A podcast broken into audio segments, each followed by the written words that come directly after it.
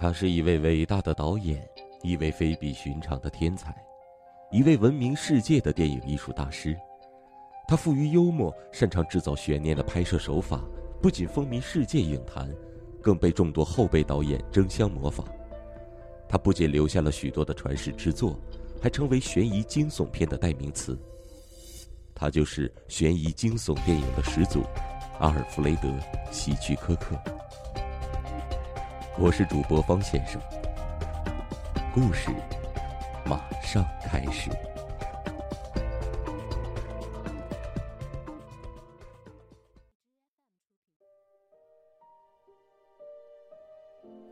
巴利太太下葬后的一个早晨，巴利独自一人坐在客厅里，满脸不悦的望着挂在对面的油画。那是他太太的画像，画上他的太太非常漂亮，这倒不是画家的修饰。海伦的确是位非常漂亮的女人。巴利抑制住自己的冲动，喝完咖啡，把杯子放在桌子上。就在这时。电话铃响了。打电话的是米勒警官。对不起，先生，没有什么新的发现。米勒警官告诉巴利：“我们走投无路了。坦白的说，我想我们破不了你太太这个案子，除非凶手自首。”巴利抿了一下薄薄的嘴唇，说：“我很忙，警官，我准备今天离开这栋房子。”暂时搬到城中的俱乐部去，所以，是的，先生，我打电话来是因为我想知道，你是不是看过你的信件。巴利眨眨眼睛，扭头瞥了一眼门边桌上的那堆信件和明信片。自从上星期海伦去世后，他翻阅过两次那堆信件，看看有没有生意上的重要函件被忽略，其他的他懒得拆，他知道。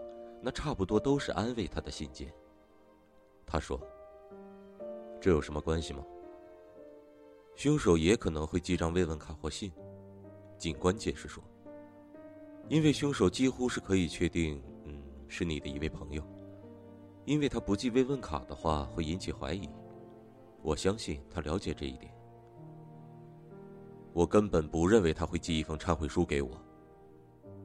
当然不会，先生。”可是，他可能会流露一丝疑虑，当然这是不自觉的。这种事以前发生过，所以我希望你今天早晨就检查一下信件，回头我再来亲自检查。好吧。巴里无精打采地说。可是我仍然不相信参加宴会的朋友会杀害海伦，我认识他们很多年了，都是生意上的朋友。警官说。问题是，参加宴会的人都承认，酒喝的太多了，你自己也这么说过。巴利咧嘴一笑，实际上上星期六那次鸡尾酒会完全失控了。假如不是在海滨举行的话，一定会引起邻居的抗议。警官继续说：“上位客人离开你灯火通明的后院，发现你太太独自一人在树林中的空地上，那地方离你家有段距离。”或许他是尾随他去的。无论如何，那位客人想借酒装疯调戏他。你太太奋力抵抗，那人随手抓起一块石头打他，打得太重，失手杀了他。就是这样。巴利不想回忆那天晚上的事，但是他说：“你确定不是路过的人干的吗？”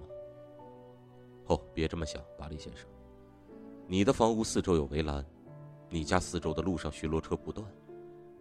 警官停顿了一下，又补充说：“我知道你不愿意承认凶手是你的一位朋友，但我担心事实就是如此。”我懂了，很好，警官。关于信件的事情，我愿意按照你的意思做。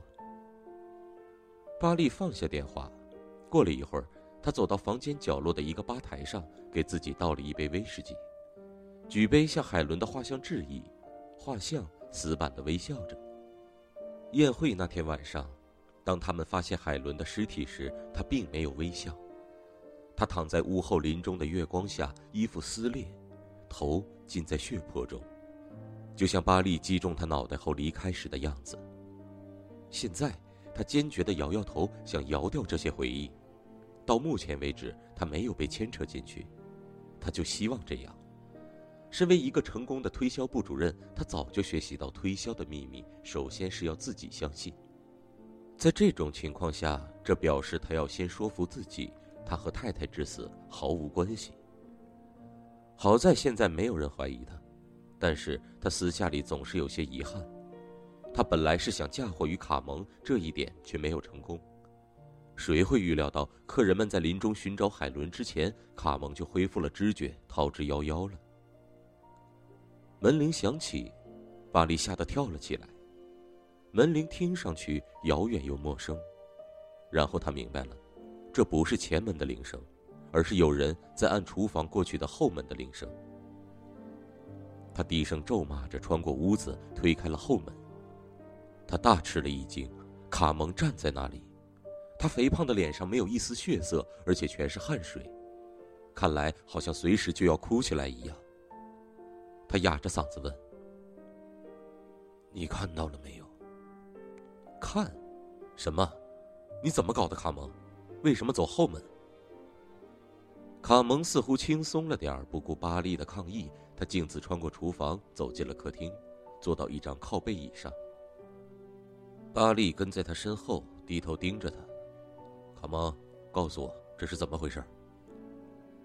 卡蒙用手擦了一把脸，说：“是我杀死海伦的。”你？昨晚我寄了一封信给你，告诉你。我知道，我知道这让人难以置信，我无法解释怎么会发生这样的事。巴黎，我醉了，但那不是借口。我看见海伦独自一个人在树林里，她是那么美丽。卡蒙用手捂住了脸。巴利没有说话，他没有料到卡蒙会自己相信他自己杀了海伦。可是为什么不呢？他昏了过去，喝醉了酒，而且醒来时发现自己手中握有沾有血渍的石头，身旁是已经断气的海伦。巴利几乎要笑起来。他这一招干得比预期还要好。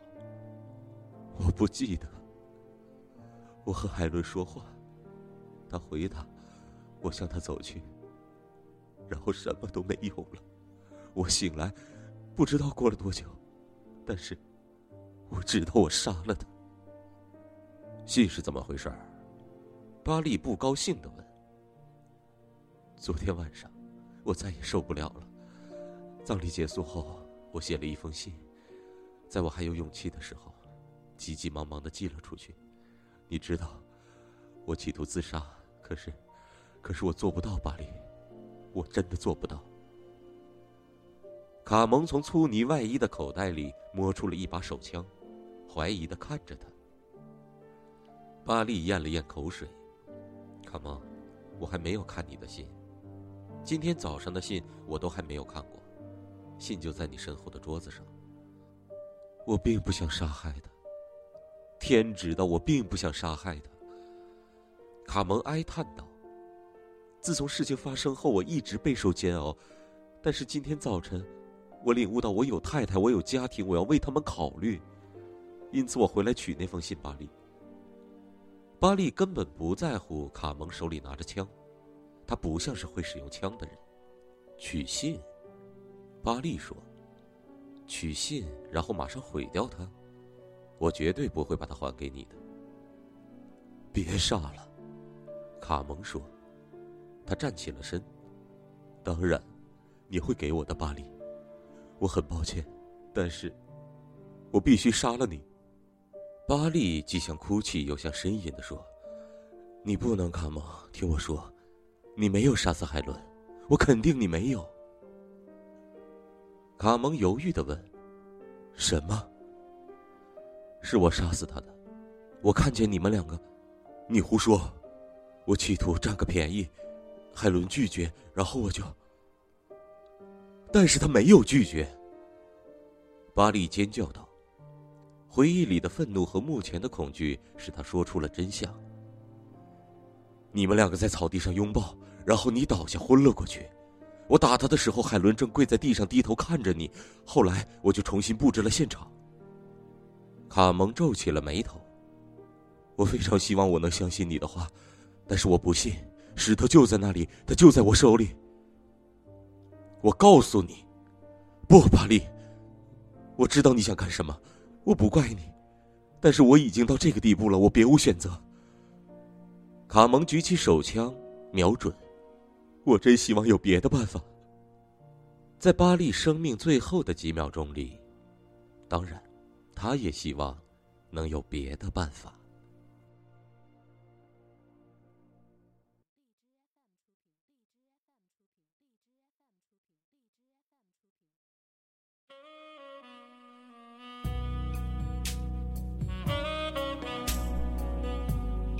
关注五六七电台，你想要的声音，这里全都有。